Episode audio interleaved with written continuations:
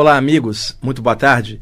Aqui é o Wagner Borges falando. Estamos iniciando o programa Viagem Espiritual, aqui pelos 95.7 FM da Rádio Mundial de São Paulo, nosso cantinho espiritualista de todos os domingos, de meio-dia e 30 até as 13 horas.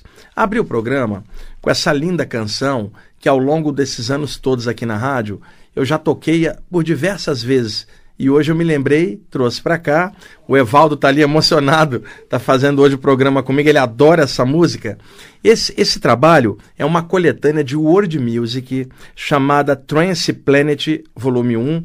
São bandas e músicos do mundo inteiro né? Na verdade, um pouco das músicas são até étnicas. E essa primeira faixa que vocês escutaram do disco, ela é levada pela Orquestra Marrabenta Star de Moçambique, na África. E o vocalista se chama Vazimbo. Ele é dessa orquestra Marrabenta e ele canta num dialeto do povo Bantu lá de Moçambique. Então, é uma canção linda, só violão e voz.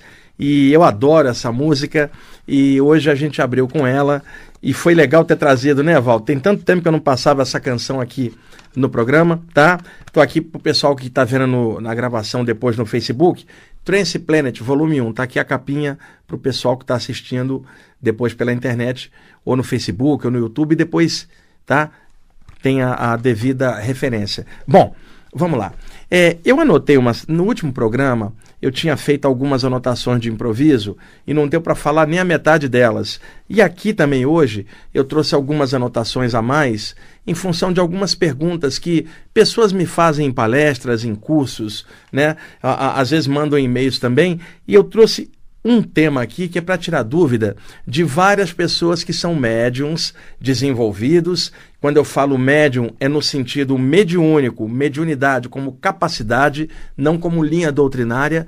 A mediunidade existe desde que o primeiro homem está encarnado na Terra, que é a ligação do homem com o mundo invisível de onde ele provém. Nessa interrelação, a palavra médium, a tradução exata do latim é intermediário, ou seja, ele é uma ponte interplanos, é um agente interplanos, e a comunicação mediúnica, ela não ocorre só do outro plano para este, mas também deste para aquele, num cruzamento de ida e volta de duas vias entre os espíritos encarnados e os espíritos desencarnados. Então a mediunidade, ela não é doutrinária, ela não é religiosa, a mediunidade não é cristã, a mediunidade não é hindu, não é chinesa, não é brasileira. A mediunidade é a capacidade de todos os seres encarnados aqui na Terra na condição de ser humano, OK? De abertura para outros planos para fazer essa intercomunicação. Ocorre que com o advento do espiritismo, moderno a partir de 1858, com o lançamento do Livro dos Espíritos de Allan Kardec, uma obra fantástica, e logo depois o Livro dos Médiuns, e, depois o Evangelho segundo o Espiritismo, dentro da perspectiva da doutrina espírita, o Allan Kardec estudou bastante a parte mediúnica, deu o pontapé a, a, original desse estudo. Nunca havia sido feito um estudo sobre a mediunidade antes do Allan Kardec, nos séculos anteriores. O mérito do Kardec foi ter organizado de forma didática e inteligente o trabalho da mediunidade de uma forma limpa, mais clara, mais razoável, mais didática, podando a, ali no caso do desenvolvimento mediúnico, uma série de mitos e superstições que eram faladas desde a antiguidade. Então, aquela história, Valdo, por exemplo, como é que era antes do Espiritismo, séculos anteriores? Uma pessoa, sei lá, está tendo um fenômeno mediúnico, o que que falavam? E o diabo baixou nela, entrou nela. Então, naquela época, o, o Allan Kardec esclareceu, e, e, isso com propriedade, que os espíritos não entram nos corpos dos médiuns, eles acoplam mediunicamente, acoplam psiquicamente no campo energético, interpenetrando. Para isso, o médium é aquele que tem um campo energético mais solto, a aura mais solta, mais dilatável, vamos chamar assim. O dupletérico, o campo de energia que envolve o corpo, mais solto, para permitir a entrada de uma energia, de uma outra consciência, tá? nesse interplanos entre o espírito e o médium, por exemplo, e aí o pensamento e as emoções do espírito, interpenetra a psique do médium, que reflete exatamente aquilo no momento, como se fosse ele, como se fosse dois em um. Mas o que eu estou falando, não há uma entrada espacialmente dentro do corpo do médium. Eu sou médium, gente, eu posso falar isso com propriedade. Agora, muitos médiums tem a nítida sensação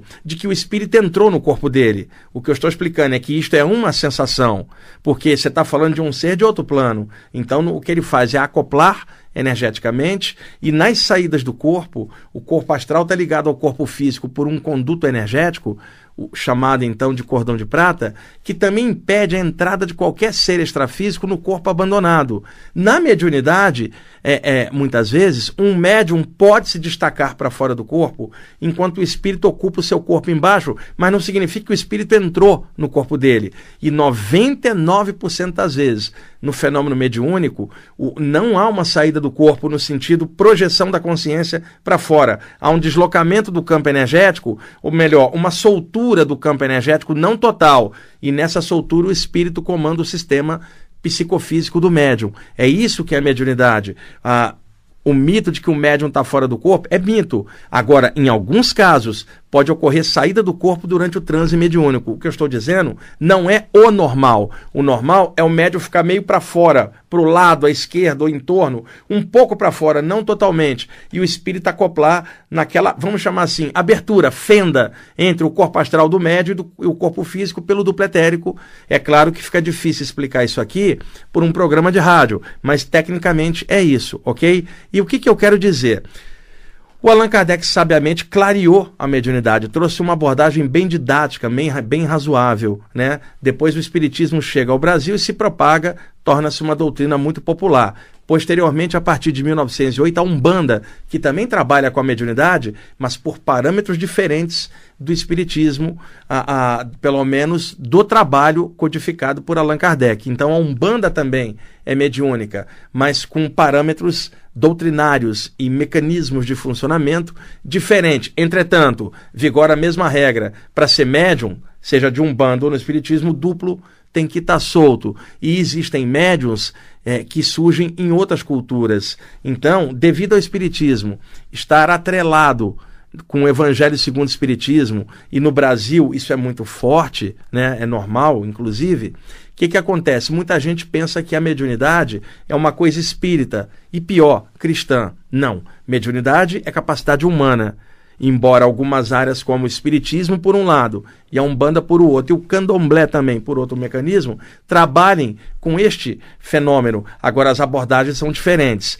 e um médium bom ah, não é um médium que é evangelizado. O médium bom é aquele que é bom caráter, faz o bem sem olhar a quem, seja ele cristão, muçulmano, hindu ou coisa nenhuma.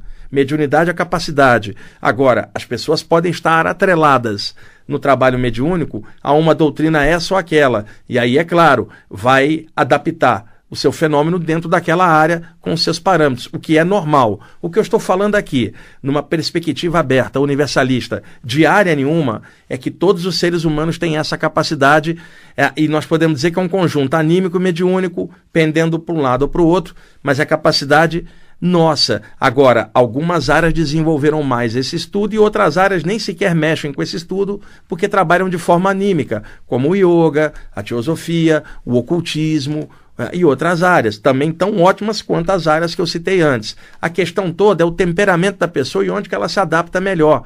Então, às vezes alguém pergunta onde que eu aconselho alguém ir, eu aconselho a pessoa a ir no lugar que ela sentir que o coração dela sentiu uma ressonância com as energias e com as ideias ventiladas ali, um lugar que dê liberdade de expressão para ela e não proíba ela de ir a outros lugares que quiser, um lugar que não faça lavagem cerebral na cabeça dela só para pensar de acordo com aqueles parâmetros e baixando além em parâmetros outros de outras áreas. Isso é, é, é, básico. E aí eu não tenho como indicar, porque o lugar que agrada um pode desagradar o outro por temperamento. Agora, é claro que em muitos casos, é, pessoas que estudavam comigo falavam assim: Wagner, eu estou indo num lugar e a minha mediunidade está se ampliando. Mas eu não estou sentindo que ali está batendo, porque a mediunidade está aberta, mas não bate com aquilo que eu recebo de informação doutrinária ali dentro. O que, que se aconselha? Fala: vai em outro lugar ver como é que é. De repente, você está aqui, vamos dar um exemplo aleatório. Você está aqui dentro de uma casa espírita e de repente, cara, sua tendência, seu temperamento vai mais de encontro à coisa da Umbanda. Vai ali na Umbanda, dá uma olhada, quebra o preconceito, cara. A mesma coisa eu diria por oposto. De repente, alguém que está na Umbanda desenvolvendo a mediunidade fala assim: Olha, Wagner, não estou desenvolvendo a mediunidade, mas eu não gosto da forma como ali está sendo feito. Falo, vai em outro lugar, experimenta uma casa espírita clássica e vê se você se adapta.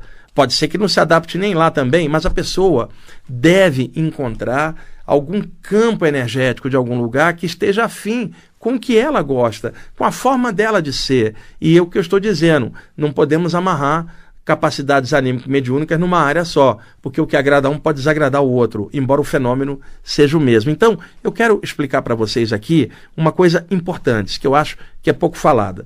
Evaldo, ah, tem 100 pessoas num ponto de ônibus. Vem um espírito atormentado, desses apegados ao plano físico. Ele olha, tem 100 pessoas no ponto de ônibus. Ele vai e encosta você que é médium. Como é que ele sabe que você é médium se ele nunca te viu? Ele encosta e você começa a sentir um peso na cabeça, ele escuta ele gritando psiquicamente, eu não morri, aquela coisa toda, me ajuda. Porque no meio de 100 pessoas ele achou você? Como que ele sabia? Então, isso é um fenômeno, um fato importante. Então, é, pergunta pertinente, né? No campo energético da aura da gente, Evaldo, é, quando uma pessoa está desenvolvida espiritualmente e, e, e, e num conjunto, é, há umas estrias energéticas, umas linhas de energia, elas apontam para cima dentro da aura. Você sabe que há um desenvolvimento ali. Se essas linhas apontam horizontalmente em linha reta, significa que não há um desenvolvimento anímico mediúnico na pessoa. Ela não vai perceber nada.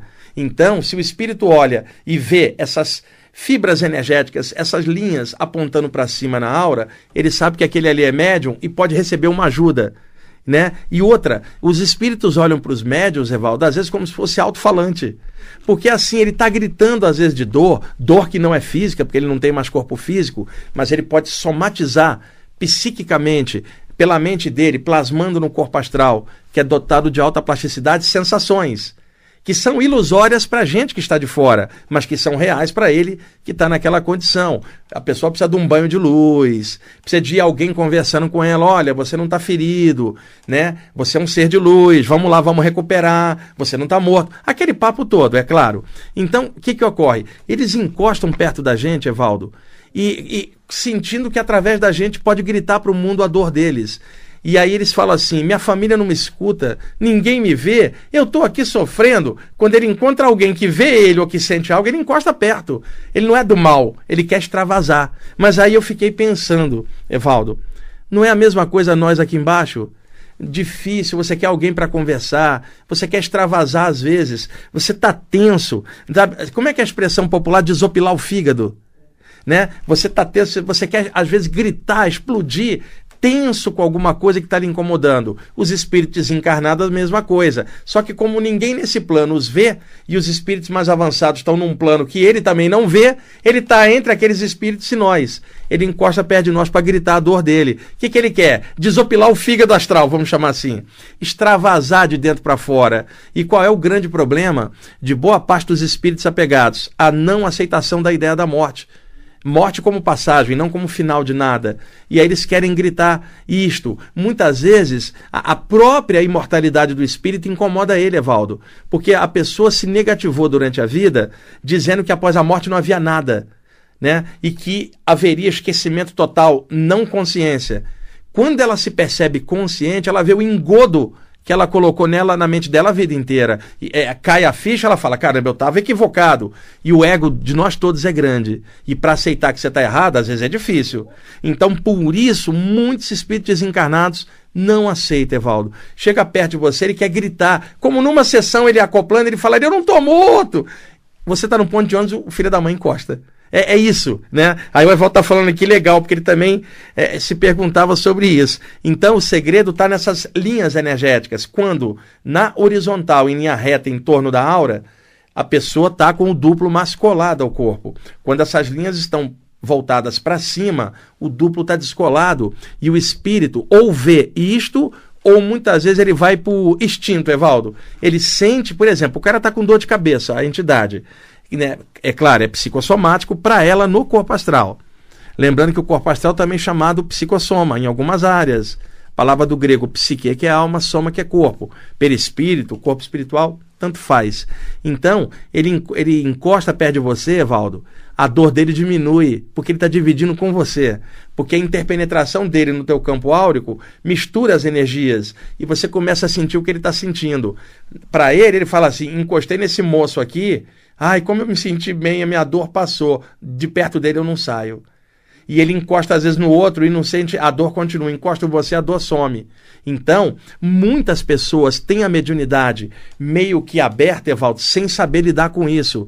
E aí espíritos encostam perto, elas sentem muita dor de cabeça, muita tontura, depressão sem motivo, surta de repente, por uma questão anímico-mediúnica mal desenvolvida. E aí é que entra a Umbanda, o Espiritismo, o Candomblé e outras áreas que trabalham com isso, porque permite receber as pessoas com estas características e desenvolvê-las de forma equilibrada, com mentores extrafísicos guiando o processo, pessoas encarnadas que estudam o tema, ajudando a pessoa a se adaptar para ela se tornar um médium feliz e, principalmente, por detrás do médium, um ser humano feliz porque não adianta você, como médium, ser bem desenvolvido ali fora e ser subdesenvolvido enquanto consciência, sendo médium bom, mas medíocre como pessoa. Não. Tem que desenvolver a pessoa para que dê suporte ao médium que essa pessoa é, para que tudo esteja em ponto de equilíbrio.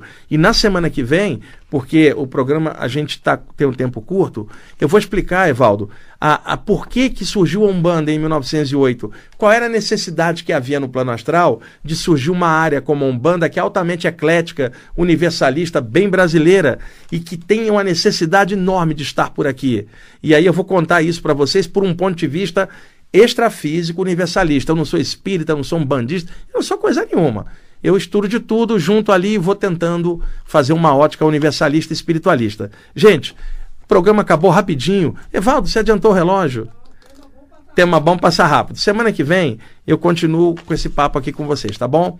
É 2063-5381 o telefone e o site na internet ippb.org.br.